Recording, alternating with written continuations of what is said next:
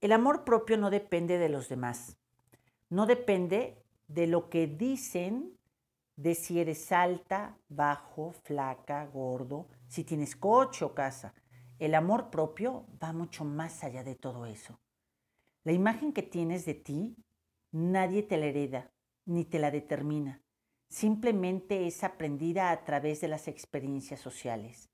Por lo que tu amor propio depende solamente de ti, del amor que te tienes, del concepto que tienes de ti y el valor que das a ese concepto. Hay algo que no te pueden quitar y es ese amor puro, sincero que tú eres.